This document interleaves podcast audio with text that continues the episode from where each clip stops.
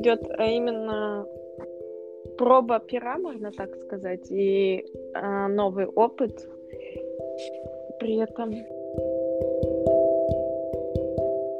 Доброе утро. Доброе утро. У меня тут ребенок решил подстричься, и я немного эмоционально возбуждена.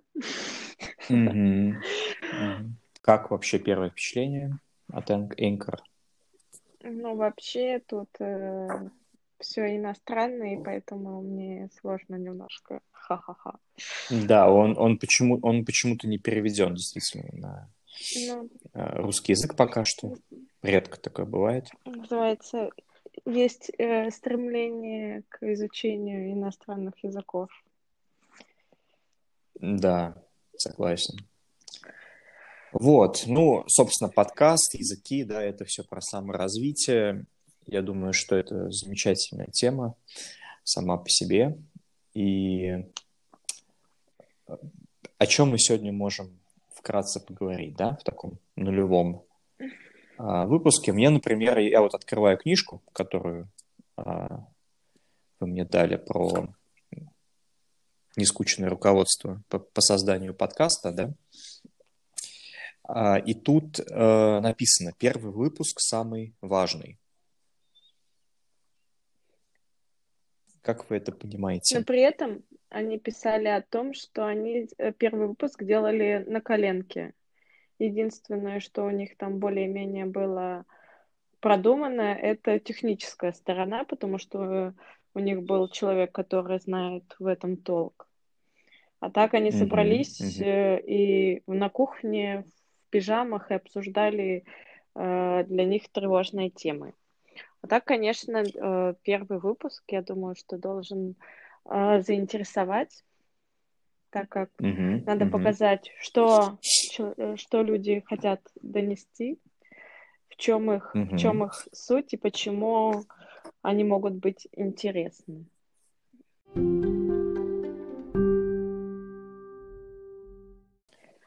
Ну вот у меня такой вопрос э, возник э, по ходу э, чтения. Вот понятно, что здесь нужно придумать название, там все вот эти моменты учесть, но все-таки вот насколько подкаст является такой стихией, где ты можешь быть э, самим собой, да? То есть мы же там не на радио каком-то или не в студии, да, то есть если вот есть такой опыт, там, я, я ходил когда-то там даже на прямой эфир, я помню, что у меня даже, это была такая местная, местная какая-то телекомпания, это был вообще 1 сентября, нас позвали там на какое-то какое-то интервью, э, вот, э, по поводу книжного фестиваля, который мы организовывали а, в своем городе, и это было 1 сентября, когда люди 100% не смотрят телевизор, там они все на линейках или еще где-то ходят.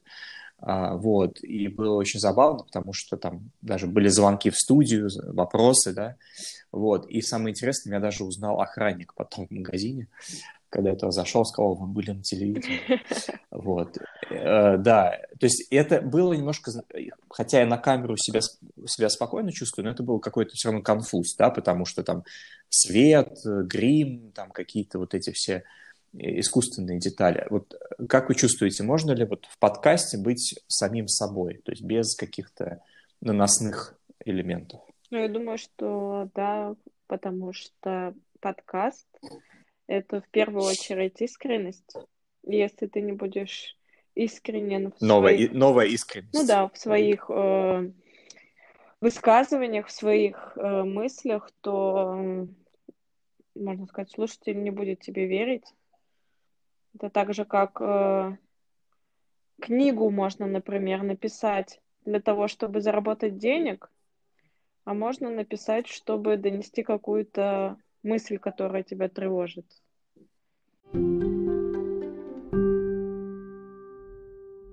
Еще у меня такой вот момент с подкастом возник, как вопрос даже. Обычно, вот даже если посмотреть на эту книжку, вот, которая называется «В голос», да, про подкастинг, эм, заметно, что она написана таким очень попсовым образом, то есть там какие-то плашечки, какие-то выделения, все такое, вот как будто бы у человека синдром этого дефицита внимания, ему нужно постоянно что-то подкидывать, чтобы он, ну, как-то дочитал главу хотя бы одну до конца, да? То есть э, вот это ощущение, что тебя постоянно с ложечки кормят этим контентом, что тебе нужно вот как э, немножко ребеночка, вот так вот, э, э, не дай бог, ты там отвлечешься, не дай бог, тебя нужно там звоночком постоянно поддерживать твое, твое, твое внимание, да, вот, э, это вот один подход, я его, в принципе, тоже понимаю, да, потому что информации много, да, но вот второй подход, мне кажется, это какой-то больше в глубину, то есть мы вот куда-то копаем, мы что-то такое останавливаем время, как будто бы само качество времени меняется, да, в этот момент. То есть вот как разговор такой по душам, да, или вот ты не находишься в режиме интервью, вот как вот, как будто мы там сидим где-то, у нас там идет отсчет времени, да, а мы как будто бы не чувствуем, что у нас вообще есть время. Вот это какое-то другое временное, что ли, качество подкаста для меня еще важно. Ну, Стрельников об этом говорил, а, по-моему, когда вот он только начинал в 90-х э, подкасты свои писать, он писал в своей студии, и он, по-моему, каждый день выходил и по часу просто разговаривал на волнующие его темы, наверное, так, не, не очень помню. То есть э, слушателей у него было немного, и с каждым, с каждым Тогда еще было неизвестно, что такое подкастинг. Он пытался это все развивать, но у него как-то это дело не пошло, потому что русский народ как-то не очень понимал, что это такое. Им больше э, было по душе э, радио, такой развлекательный процесс. А сейчас все равно люди больше все равно на, нацелены на какой-то результат. Ну, то есть, не знаю, все равно какая-то... Хотя... То есть польза Не знаю, я иногда да? слушаю не... подкасты просто потому, что слушаю. Ну, в смысле, они не несут никакой э, полезности, просто я слушаю людей, которые собрались и хохочут там, я не знаю. То есть они проводят друг с другом время и делятся этими моментами с со своими слушателями. По поводу названия. Есть ли у нас все-таки какие-то идеи? Ну, у нас были идеи. Мне больше всего понравилась идея про вокзал, потому что там ага. есть какая-то такая внутренняя... А, и что-то еще последнее там было. Про Штайнера, который Рудольф. Который без Штайнера. Без фамилии. Я уже не очень помню. Но тут мне, мне кажется, что в названии должна быть суть. А суть у нас э, антропософия, вальдорфская педагогика в современности. То есть мы хотим, э. наверное, как-то изучить вальдорскую педагогику и антропософию в современной жизни, как она преломляется, как она... Но, но, но только вот как-то наоборот, я бы сказал. Ну да. Э, потому что со...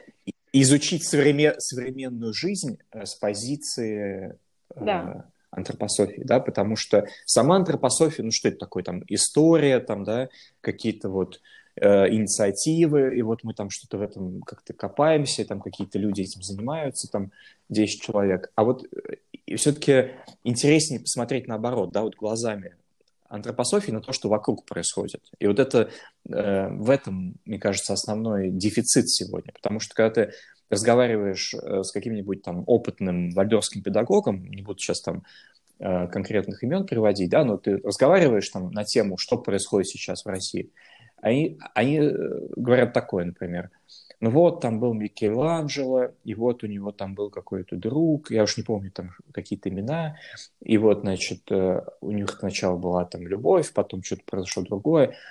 То есть это какие-то такие моменты, они все время ищут аналогии какие-то в древние, в древние времена, что-то было. И даже Штайнер, по-моему, шутил, что антропософы, ну, его окружающие, лучше знакомы там, с каким-то древнегреческим поэтом, чем современным каким-то там деятелем, да, а, потому что они вот живут в какой-то такой вечной, вечном таком уютном ну, прошлом.